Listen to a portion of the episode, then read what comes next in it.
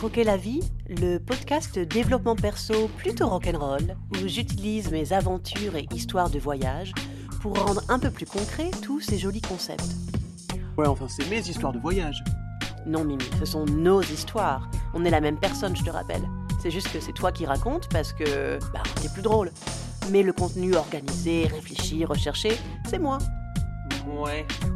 Croquer la vie, le podcast pour ceux qui veulent embrasser toute leur personnalité et qui aiment les histoires rocambolesques Et croustillant. et croustillantes. Eh mais euh, c'est pas un peu chaud le côté schizo dès l'intro? Non, écoute, euh, comme ça les gens savent. Oui. Puis on a une excuse, on est gémeaux. Ouais, t'as raison.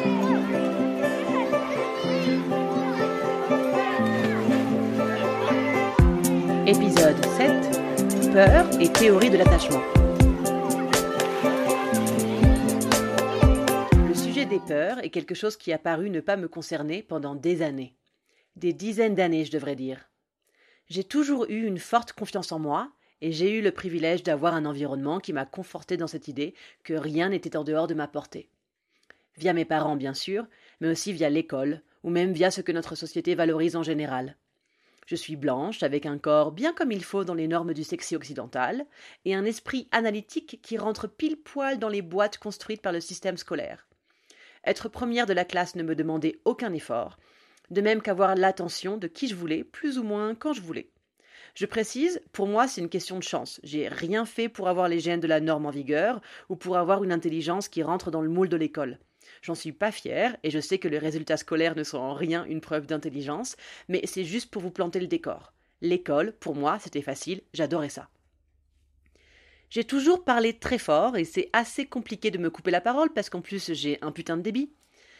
Ma plus grande peur est d'être débordante affectivement de quelqu'un, ou même que quelqu'un dépende de moi. Faire ce que je veux, comme je veux, sans l'aide de personne, a toujours été la ligne directrice de ma vie, avec cette conscience très forte que mon bonheur est ma priorité number one, et que j'en suis la seule responsable. Je pense que c'est une des raisons qui m'a poussée à refuser complètement le couple dès le début de ma vie sexuelle. Hors de question que qui que ce soit puisse clamer la moindre possession sur mon corps ou sur ce que j'ai envie de faire. Surtout que ça me paraissait évident que c'était vraiment de la merde cette histoire qu'une nana qui couche avec qui elle veut c'est une salope, alors qu'un mec qui fait pareil c'est un don juan. Du coup, j'ai commencé à coucher avec tout le monde et à dire haut et fort Tu peux m'appeler la salope, hein Si pour toi c'est la définition d'une fille qui couche avec qui elle veut, ah bah oui, oui, c'est moi. Je rappelle, j'étais en quatrième. Bon, je suis aussi quelqu'un qui était complètement détaché de ses émotions presque toute sa vie. Je vous raconterai sûrement dans un prochain épisode le jour où je me suis rendu compte que je n'avais aucune sensation corp- corporelle associée aux émotions. C'était en janvier 2014 et huit ans plus tard, je me remercie d'avoir eu le courage de sortir de ma zone de confort où rien ne me touchait pour accepter d'être une humaine à part entière, avec des hauts et des bas. Enfin. Ouais, parce que du coup, durant toutes ces années où je ne sentais rien, évidemment, j'allais toujours bien. Je n'avais jamais de saute d'humeur, j'avais toujours la patate, rien ne me blessait ou m'énervait. J'avais masterisé un je m'en foutisme délicieux qui me protégeait de tout.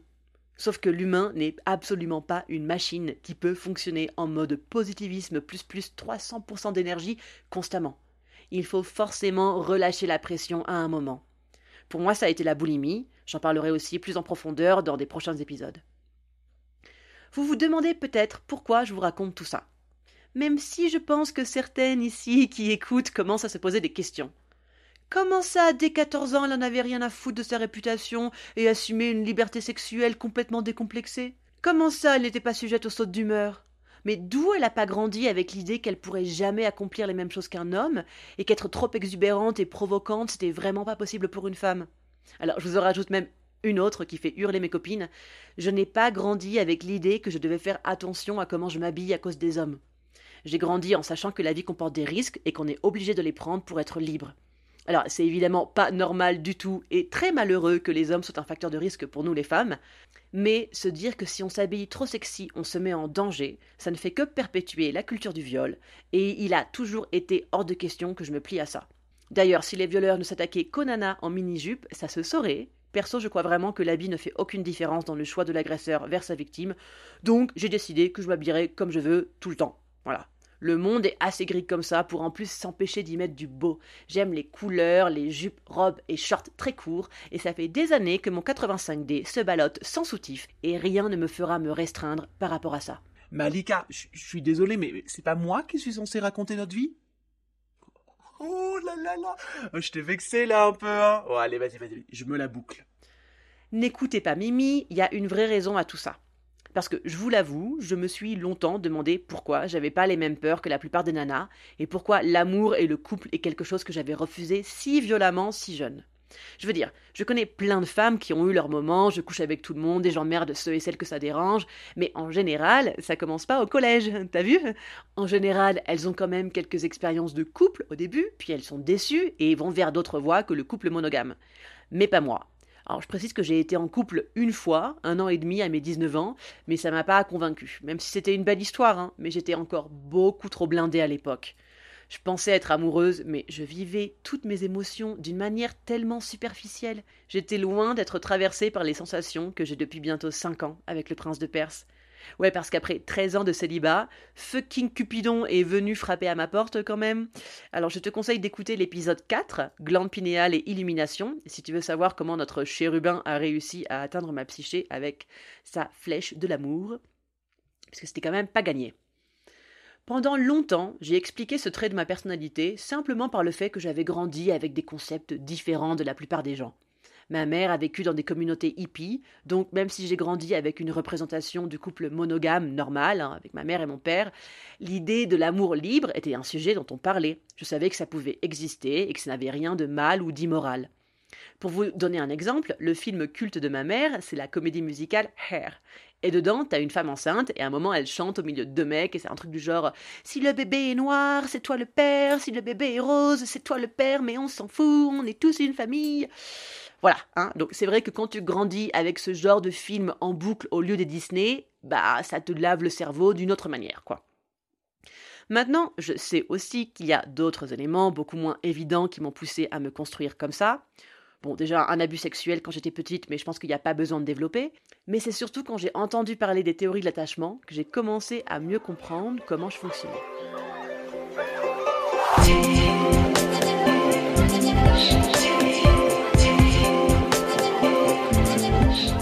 La théorie de l'attachement décrit deux formes d'attachement qu'on développe quand les adultes ne répondent pas à nos besoins. L'attachement évitant, stratégie de l'archétype masculin, qui consiste à se blinder, ne plus rien sentir et se convaincre que notre bonheur ne dépend de personne. Et l'attachement anxieux, stratégie de l'archétype féminin, qui consiste à se préoccuper en premier du bien-être des autres et à trouver son bonheur essentiellement dans le don de soi. Bien évidemment, l'une et l'autre des stratégies laissent des blessures et aucune n'est saine. Mais forcément, quand je lis ça, d'un coup, je réalise Waouh En fait, j'ai juste complètement suivi les stratégies de survie des mecs. C'est aussi simple que ça. Bon, ça me dit pas comment et pourquoi je suis partie dans cette direction, mais je pense que c'est un mélange de ma personnalité et de l'influence de notre société. Parce que si j'ai rejeté pas mal de choses associées au féminin, c'est que très jeune, j'ai compris que les nanas, on était quand même sujettes à vachement plus d'injonctions que les mecs, et ça, c'était hors de question. Ma liberté, c'était mon Graal. Du coup, toutes les règles qui me limitaient et que je ne voyais pas être appliquées aux mecs, je m'en contrefichais. Si c'est pas une règle qui concerne tous les humains de la même manière, je m'en occupe pas, je la regarde pas, je m'en branle, franchement. Alors, ce qui veut pas dire que j'étais un garçon manqué, hein. il y avait plein de choses du féminin que j'aimais, j'étais coquette, j'ai adoré plaire, mais ça m'empêchait pas de grimper aux arbres, même si tout le monde voyait ma culotte parce que j'étais en robe, tu vois, enfin. Ça m'empêchait pas de parler fort non plus, et de dire non aussi souvent que j'avais envie. Il n'y avait pas de partie de moi qui voulait être associée à la nana trop gentille. Je voulais qu'on me remarque, qu'on dise du bien ou du mal de moi me passait complètement au-dessus de la tête. L'essentiel, c'était qu'on parle de moi. Et j'ai vite compris que les gens parlaient toujours plus de ce qui choque que de ce qui leur plaît. Quand je parle de l'influence de notre société, c'est que malgré ma maman hippie, je vois bien maintenant que j'ai quand même grandi avec l'idée que les émotions c'était un truc de faible, un truc de fille, soyons clairs.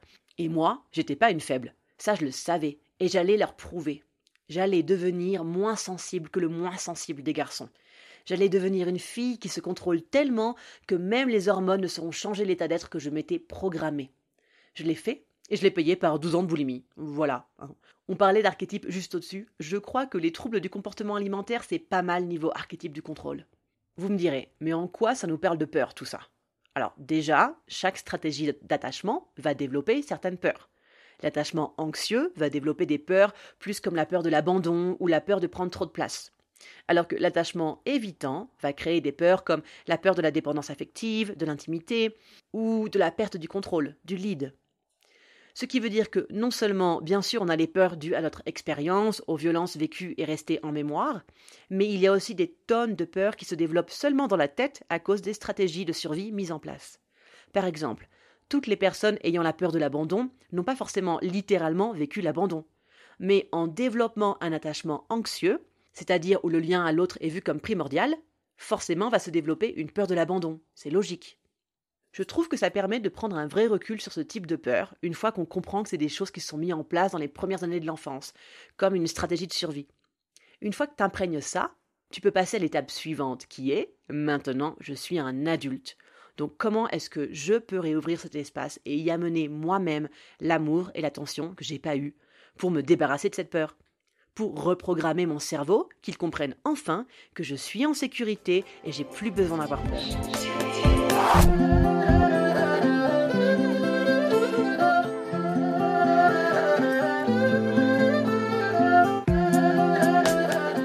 Sur un dernier point, avant de laisser parler Mimi, je vais vous répéter ma phrase d'ouverture parce que c'est vrai que je me suis un peu perdue en chemin là. Le sujet des peurs est quelque chose qui a paru ne pas me concerner pendant des années. Et ça aussi, c'est typique de l'attachement évitant, c'est-à-dire que comme on est blindé à toute émotion, ben on ne sent pas la peur. En gros, au moment où la réaction chimique de la peur arrive, il y en a une autre directe qui se met en place, et là, euh, contrôle, et hop, ça switch, ça part du côté inconscient, pour laisser l'ego et sa conscience de lui-même bien content. Ah non, non, non, non, pas de peur ici. Alors, le plus beau paradoxe dans tout ça, c'est que ces personnes, du coup, développent une peur qu'ils ne peuvent pas voir, la peur de leur peur, au pluriel, hein, leur, peur. Je dis ils parce que c'est quand même une grosse majorité d'hommes, hein, même si je suis la preuve, et il y en a plein d'autres de nanas qui n'ont pas développé un attachement anxieux, on est la preuve que c'est pas génétique, c'est une question de stratégie de survie mise en place dans l'enfance. Et c'est juste qu'on est dans une société qui influence ces stratégies en nous définissant suivant notre genre, avant même que nos poumons aient pris leur premier vrai bouffée d'air terrien. Franchement, je suis persuadée que dans un monde non binaire, la répartition des stratégies d'attachement serait beaucoup plus équitable entre les sexes. Ce truc de la peur des peurs, c'est triste parce que ça crée des humains qui vont très possiblement finir leur jour sans jamais avoir décidé d'ouvrir ce putain de dossier. Jusqu'à la fin de leur vie, ils relâcheront la pression de leurs émotions refoulées de façon foireuse. Alors avec des colères titanesques, par exemple, sauf que quand c'est un homme, on dit pas qu'il est hystérique, hein, il est juste en colère, n'est-ce pas? La violence étant effectivement la réponse typique du mal qui ne sait pas gérer ses émotions, voire pire, qui croit qu'il est sujet à aucune émotion. Alors pour votre défense, messieurs, c'est vrai que la société autorise et même nous encourage, nous les femmes, à beaucoup, beaucoup parler de nos émotions. C'est accepté, c'est établi comme un fait, donc on peut explorer beaucoup, on va décortiquer nos mécanismes, nos habitudes, on va tout analyser entre copines dix fois, et ben pas les mecs. Et c'est pas vrai que c'est parce que c'est pas leur truc, hein. Genre, c'est la testostérone, ça empêche de s'intéresser aux émotions. Non, non, non, c'est complètement culturel.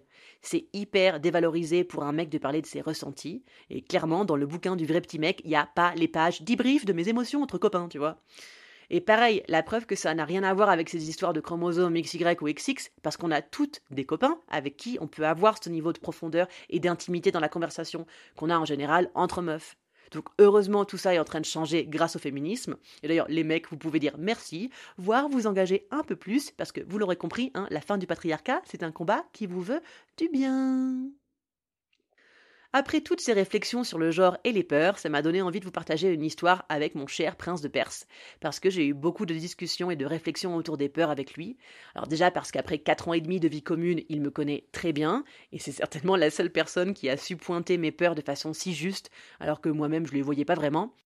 Et en même temps, c'est aussi quelqu'un qui a grandi dans un environnement beaucoup plus violent que moi, beaucoup moins privilégié, et qui du coup est bouffé de pas mal de peurs que j'ai pas du tout. Vous allez comprendre, je laisse la place à Mimi qui va vous raconter une histoire de voyage et d'aventure, mais en couple cette fois-ci.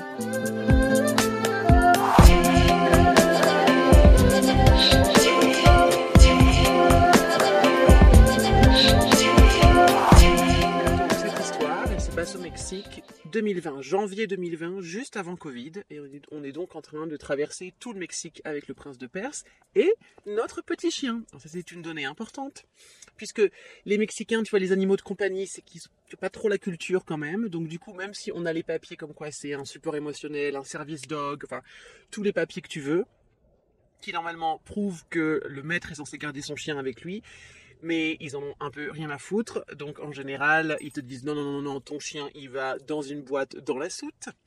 Donc on avait jusque-là réussi à, négocier grâce au papier, puisque donc on a quand même on a passé la frontière euh, terrestre hein, euh, à, pied, États-Unis-Mexique.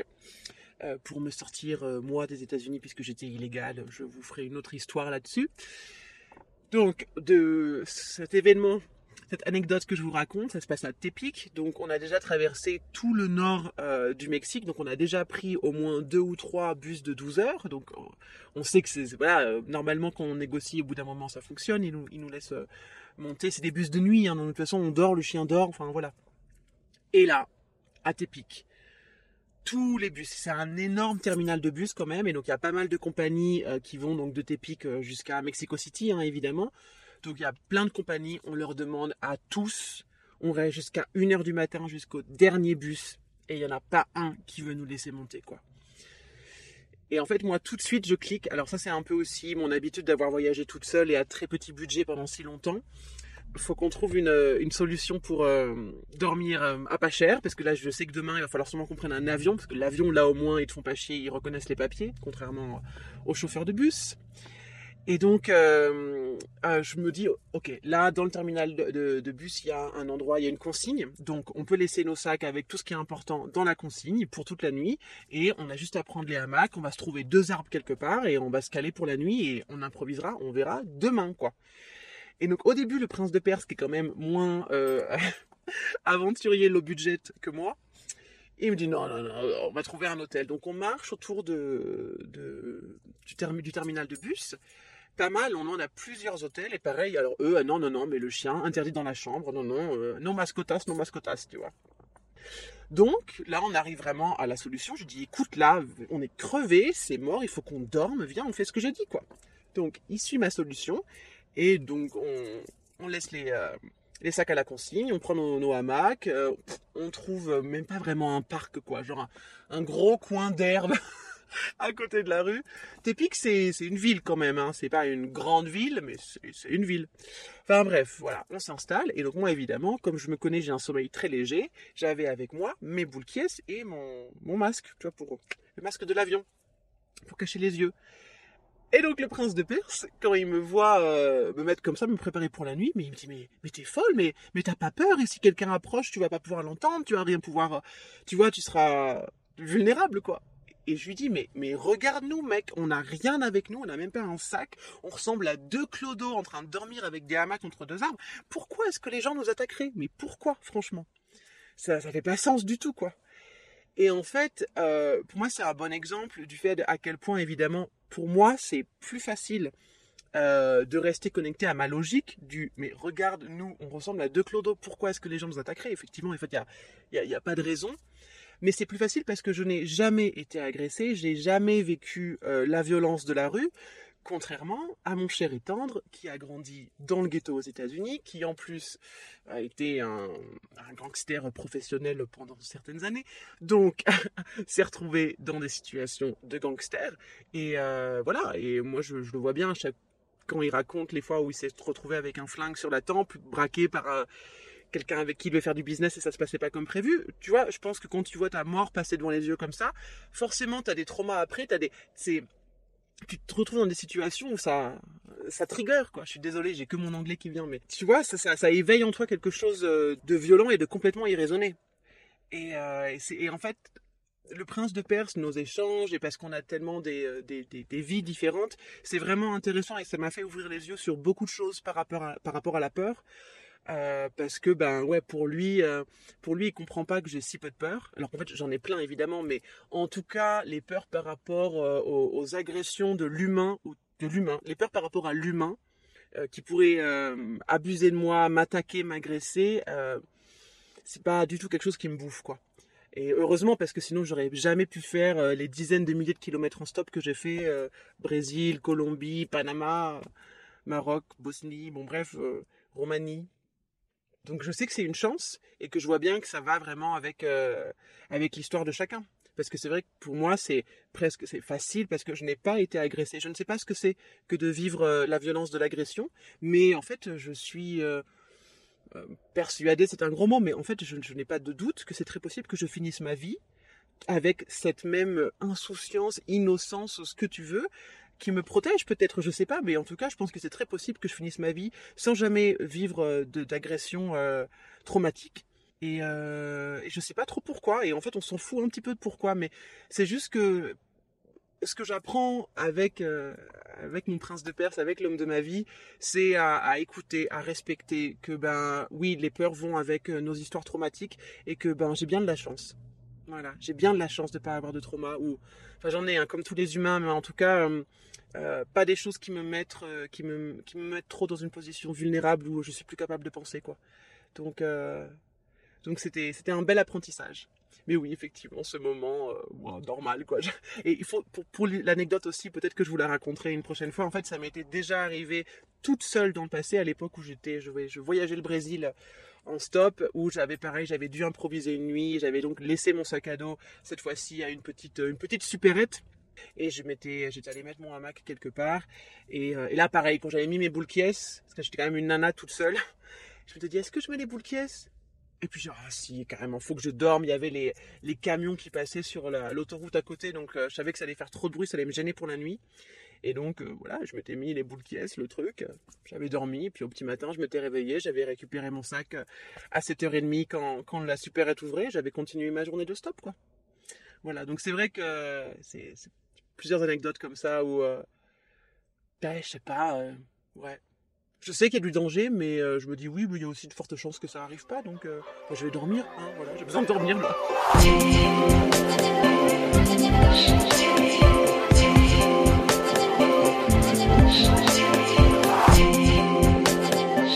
C'est tellement génial quand ton partenaire de vie est différent de toi, mais avec cette base de respect et d'écoute.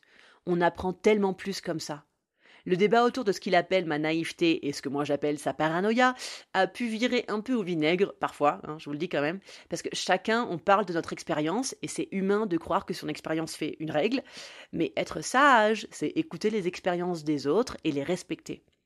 C'est normal de vouloir que ceux et celles qu'on aime pensent comme soi, mais c'est pas possible d'imposer une donnée empirique à quelqu'un qui a eu une toute autre expérience. Donc maintenant, on en rigole hein, quand une situation se présente où ça m'énerve, que je le vois paranoïer et imaginer le pire, et que ça l'énerve lui, que je n'ai aucune conscience du danger. You're not aware of your surroundings, qu'il me dit tout le temps, tu vois. Tu fais pas attention à, ton, environnement. Et c'est assez vrai, hein, je suis un peu dans ma bulle, c'est un fait, mais qu'est-ce que tu veux que je te dise? Je crois que ça m'a réussi jusque-là. Hein.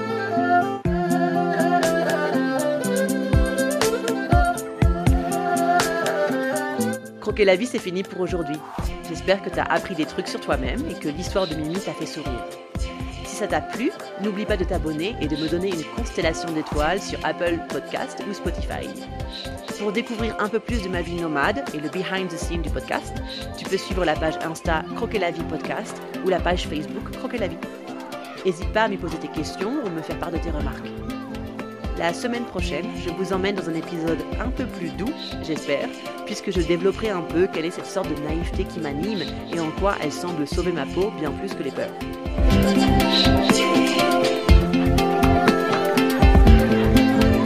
Merci à Louise pour la musique du jingle et à Zan pour la musique de l'épisode.